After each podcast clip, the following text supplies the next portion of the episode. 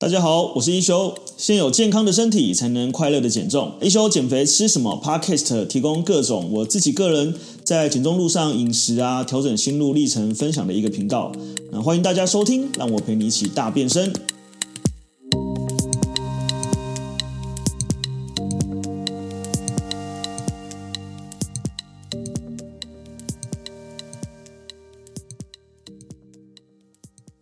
Hello，大家好，我是一休。那我们的 Podcast 已经来到第五集了。这一集我们要录的呢是修粉的 QA。最近我有成立了，因为我自己有粉丝专业嘛，就是一休陪你一起爱瘦身。然后，但因为很多人就是有很多一些比较问题需要及时的回答，所以我在呃一月底我又做了一个社群，叫一休带你减肥不求人。然后它是一个赖社群，然后目前有大概一千个人加入社群。然后，那我们的今年的目标呢是带大家一起为地球减重五千公斤。所以呢，呃，像我自己就认领了十公斤这样子。对，所以其实呃这过程当中，当然就会听到一些减肥的问题啊。那我也觉得这是一个很好跟大家互动的机会。那其中有呃朋友问到说，哎，听说早上空腹有氧，呃，运动效率更好，减脂的效率，然后或者是说，呃，在空腹的时候再搭配一杯咖啡，那透过咖啡因的刺激呢，这个效率可以更高。那这件事情是真的吗？好，那我就透过这一集 Podcast 来回答大家。到底空腹有氧是不是可以燃烧更多的脂肪？那我觉得会抛出这个议题的这个原因，是因为呃，其实我们呃人体的减重啊，其实很大程度还是跟你的荷尔蒙有关系。所以，我们如果以减重来说，我们就会有一个叫做胰岛素，然后会有一个叫升糖素。哦，那胰岛素呢，基本上当你体内呃胰岛素比较多的时候呢，它走的就是这个呃脂肪合成的路线。然后，当你体内的升糖素比较多的时候呢，它走的就是脂肪燃烧的路线。哦，那原则上这两个胰岛素就是是一个互相对比的存在，就是说胰岛素多，升糖素就少。那胰岛素少，升糖素就多，所以呢，当我们呃经过呃一夜的这个空腹，例如说你是隔天晚上的呃前天晚上的八点吃完晚餐，那到隔天早上的八点，经过经过十二个小时了嘛，那大部分的这个呃食物呢，应该会在呃就是吃完进食完的三呃两到四个小时是胰岛素的高峰。那接下来呢，就是由升糖素慢慢占据这个主导的地位，所以这个时候就有一个假说出来了，说好，那所以在这个时候呢，如果升糖素分泌比较高，而且我又不进食的情况之下，我就不会产生胰岛素，所以我在呃减做做这个运动的时候呢，是不是身体就会更倾向去利用更多的脂肪来做燃烧，然后以达到一个呃算是更好的一个热量燃烧的效率。好，这件事情听起来其实很有逻辑，但是呃，我们呃减重嘛，其实还蛮讲求科学，所以我想说，就是呃，我先跟大家分享一个科学的数据，然后待会儿会分享一下，就是我自己实测的经验这样子。好，我们先来看这个第一个研究哈，这是一个四周的研究，那他把二十名的女生呢分为两组哈，一组就是呃空腹有氧，也就是说她在这个呃进食时间。呃，拉的比较长之后，哦，再来有氧。那另外一组呢，就是叫饱腹有氧，就是他吃过东西就去做这个有氧运动。那两组女生呢，她们都是去制造同样的热量赤字，也就是是制造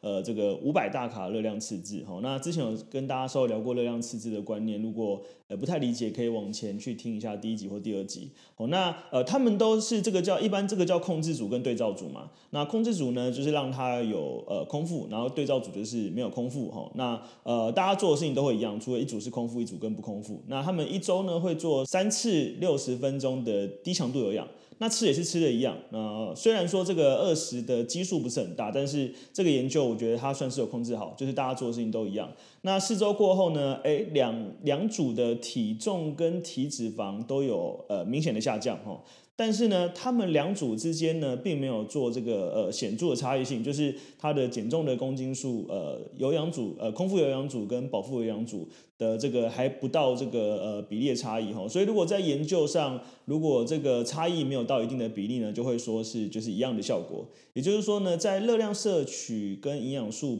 比例一样的情况之下呢，其实空腹有氧跟饱腹有氧并没有造成不同的减脂效果。哦，那在比较近期的综合分析里面呢，它就是这个叫做算是综合性的研究，他们会去找一些呃过往的这个有关于空腹有氧的平衡的研究。那呃，作者也指出呢，其实对于减重来说呢，更重要的其实是看长期的热量平衡哦，也就是说我们要制造热量赤字，呃，重点不是在于空腹有氧或者是饱腹有氧。那我也分享一下我自己的经验，因为呃，我就是一个呃很喜欢去尝试各种减重呃经验的人，所以当时在听到这个说法，除了一方面我有先摄取就是一些相关的知识之外，我也去真的去做这样尝试。那我还特别印象深刻，我是在早上大概。呃，七八点的时候，然后就是没有吃东西，我就直接去外面跑步，然后大概呃进行了两三次，然后就是做一个比对，呃有吃跟没吃这样子，然后呃各进行了一周。那我自己呃其实实际上一周实测下来好像也没有差多少，可是我可以明显感觉到，如果我在早上空腹的时候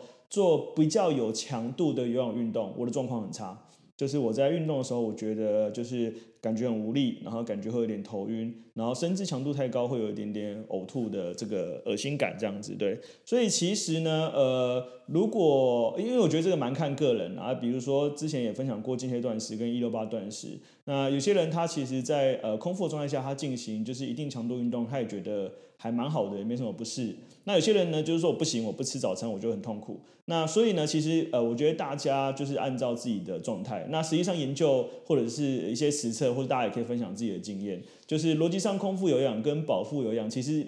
并没有带来更好的减重效果。当然，在这个呃逻辑上呢，它呃好像在荷尔蒙上面是这样子说明，但其实实际上它没有差异。但接下来我们就会来讲，就是呃第二个。就是好，那呃，喝咖啡它可以透过咖啡因的刺激去提升这个代谢率，所以空腹有氧呢，又再加上喝咖啡呢，呃，它就会让你的这个代谢的效果更好。那咖啡因确实看你用什么力点去看它啦，有些太多咖啡因它其实会有会有坏处，但是呢，其实适量的咖啡因呢，它其实会有好处。那咖啡因它呃最主要会被讨论出来的地方，是因为它会促使这个呃你的脂肪做一个氧化分解。然后会刺激你交感神经，让你的心跳加快，那自然而然你的新陈代谢就会加快。然后而且它还促进你的这个呃力量，然后刺激肠胃蠕动。所以其实呃有研究去显示，呃咖啡因其实可以增加呃三到十一趴的基础代谢率。然后另外有研究发现，其实咖啡的呃呃喝咖啡的人体内啊，它的紫连素含量较高哈，紫连素是维持人体代谢平衡的激素，那它可以降血糖，减少发炎。呃，与体脂肪含量呈负相关，也就是说，瘦子里面呃体内的紫连素的含量比较高。那咖啡中的烟碱酸与其他的活性成分呢，也会促使人体制造脂连素，而达到这个瘦身的效果哦。但是呃，咖啡因确实有助于减重，可是为什么有时候呃有一些呃可能是医师或专业人士他会觉得呃适量摄取，然后呃而不不建议大量摄取？其实关键就在于饮用量啦，因为我们我们刚刚有提到嘛，其实咖啡因它本身其实是有好处的，但它也有一些呃比较呃不利的影响，比如说。呃，有一些人空腹喝咖啡的时候，他会胃痛啊，因为他会刺激他胃酸分泌。那你想想看，你今天空腹，然后胃酸分泌，其实你就是去呃，算去伤害到你的胃黏膜，然后它就会让你觉得不舒服。那有时候它会刺激你的神经系统，呃，太大量的话会让你影响睡眠，或者是心悸或不适。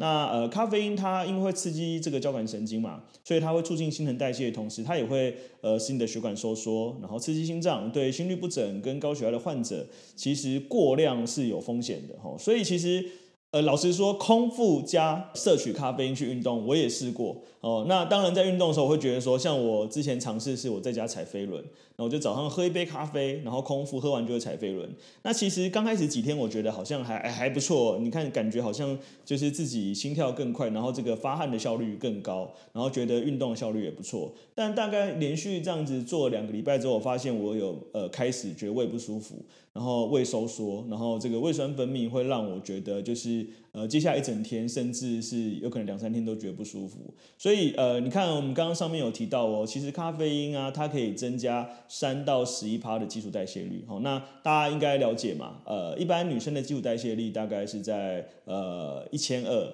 到一千三。好，那男生大概会在这个一千五到一千六左右。那这个三到十一趴呢，因为它是一个浮动值嘛，所以我们如果是抓平均值好了，大家抓个五趴到六趴左右，也就是说呢，喝咖啡可能会让你一天多燃烧九十大卡。哦，九十大卡是什么概念？大概就是呃十克的脂肪，或者是二十克的碳水化合物。也就是说呢，其实你与其去呃为了透过空腹，然后透过咖啡因的刺激去增加你这个好像是呃燃烧热量呃的这个效率。呃，不如还是回到饮食控制上面。然后第二个是，其实我们在之前也有聊到，其实呃运动的来讲，它有所谓的这个 TDE，就是这个运动活动量嘛。但它有一个叫非运动所产生的这个活动热量，哦，这个热量其实它更高。那这个非运动所产生活动热热量呢，就是你平常做家事啊，呃多。早提早下一班公车，多走路啊，呃，爬楼梯，呃，上班或者是回家，或者是说，就是吃完饭有意识的去逛一逛啊，甚至你，呃，例如说我们之前去陪去日本玩，好像去东京迪士尼啊，你常常一天下来就两万步，然后这两万步呢，其实呃，燃烧热量就相当于差不多是六百到八百大卡左右，那它远远会大于那一大杯咖啡，所以我觉得还是回到这个本质上面，就是呃，逻辑上其实。呃，喝咖啡因，呃，喝咖啡确实有增加代谢，然后促进脂肪燃烧的效益，哦，但是它还是很看人，就是你的呃体质到底能不能接受空腹喝咖啡。那因为它的逻辑其实是你只要有喝就有效果，哦，所以呃空腹或不不空腹，其实效益是不会差太大的。那主要第三个就是量啦，因为每一个人可以接受咖啡因的含量不同。像我以前是很不能接受咖啡因的量，因为我咖啡因喝太多，我就会觉得就是很心悸，然后睡不着。哎，可是我慢慢慢慢增加，所以它其实还有呃包含就是你的这个呃咖啡豆的浓度的比例的含量。然后，所以呃，我个人是这么觉得啦，就是说，如果一天来讲，一杯呃三百 ml 的的咖啡因，或者是说这个是一百 mg 或者是一百五十 mg 的咖啡因，应该是还还在一个适量的这个范围里面。那多了可能到三百到四百到五百，那可能就有点太多了。所以其实坊间有很多这个所谓的呃类似热量燃烧、促进热量燃烧的这个呃这个类似定剂，其实里面很多都会是加。比如说咖啡因啊，然后加这个麻黄素啊这类的东西啊，那我觉得都是其实都是适量了，就是因为。减重的本质还是在制造热量赤字嘛，所以它也是在长期的热量赤字，然后跟你的饮食、跟你日常生活的运动而正相关。那所以至于空腹有氧，它是不是真的更好的效率？我觉得科学研究已经告诉我们，然后实测也告诉我们，其实差不多。因为重点还是你有运动跟没运动这件事情。如果你都有这个毅力，好了，就是维持一个礼拜三到四次运动，其实你真的不用去在乎那个空腹是不是可以增加百分之十或百分之十五的效率这样子。好好，那这一集我们就跟大家分享哦，就是来分享一下结论。透过这一集，我们学到呢，就是呃，空腹有氧跟不跟不空腹有氧，它其实效益差异不大哈。其实重点是你有没有持续运动。然后第二个，喝咖啡呢，其实有促进燃烧的这个效率哈，但是呃，空腹跟不空腹的差异也不大。然后第三个呢，因为即使它增增加的效率也是大概一天差不多是一百大卡左右的热量。那它远远不及于你从饮食上面控制得到的效果，或者是说你这个非运动产生的热量，很容易去抵消这个呃咖啡产生的这个消耗量。那当然你有摄取，它一定是多少还是有差。像我自己还是有喝的习惯，好，那但是它蛮看人。所以如果你本身的体质，你觉得你不适合喝咖啡，你也不用强硬逼自己喝咖啡。好，那最后呢，就是我们要来进行抽奖哦，这是我们第五集的 Podcast。那很感谢大家的支持，其实我们呃有进到这个呃 Nutrition 的排行榜的前几名。然后在那个呃，像马来西亚啊、香港啊，然后都还蛮意外，都排在蛮前面的名次这样子。所以，我们今天来跟大家分享，就是呃，只要到我的一休陪你一起爱瘦身的脸书呢，因为我每一集 Podcast 有上线，我都会呃。宣传一下，然后跟大家分享一下。那所以你到我的脸书呢，听到这一集的时候呢，到我的脸书去找我这一则贴文，然后在这个贴文里面公开分享到自己的脸书，然后写一下你的这个通关密语“疼痛拜拜”哦，就有机会抽中。就是呃，我们这一次我自己也有推荐的这个图解物理治疗肌筋膜惯性疼痛的书，然后会有提供两本这样子。那这个书蛮好的，它里面有讲到蛮多，就是这个筋膜的逻辑，然后还有透过就是可能滚筒啊或各种工。工具你怎么去做一个呃自己的舒缓，然后去减少这个疼痛的产生，这样子。好，那最后总结呢，其实呃减肥这件事情呢，我们还是讲到说，它还其实还蛮个人化，因为每个人的生活习惯、饮食习惯都不同，所以你还是要能够去贴近自己的生活模式才能长久。那虽然说呃大家可能会听到有很多比较。听起来很速效的方式，但你会发现，通常很速效的方式都很极端。那这个极端就是在你呃瘦身下来之后，你可能就无法持续了。那无法持续呢，自然呃你复胖的几率就很高，或者是还有可能跟你的健康呃呈现一个负相关的行为。呃，所以其实呃还是蛮鼓励大家，就是可以不管听我们的 podcast，或是加入我们的社群，看我们的脸书，其实都是希望可以去帮助大家建立一个长久的这个饮食跟这个呃好的运动习惯。哦，那谢谢大家的收听，如果喜欢呢，可以帮我们订阅、分享，然后呃陪我会陪着大家一起呃来找回这个健康自信的人生。好，谢谢大家，那我们就下一集 Podcast 见了，拜拜。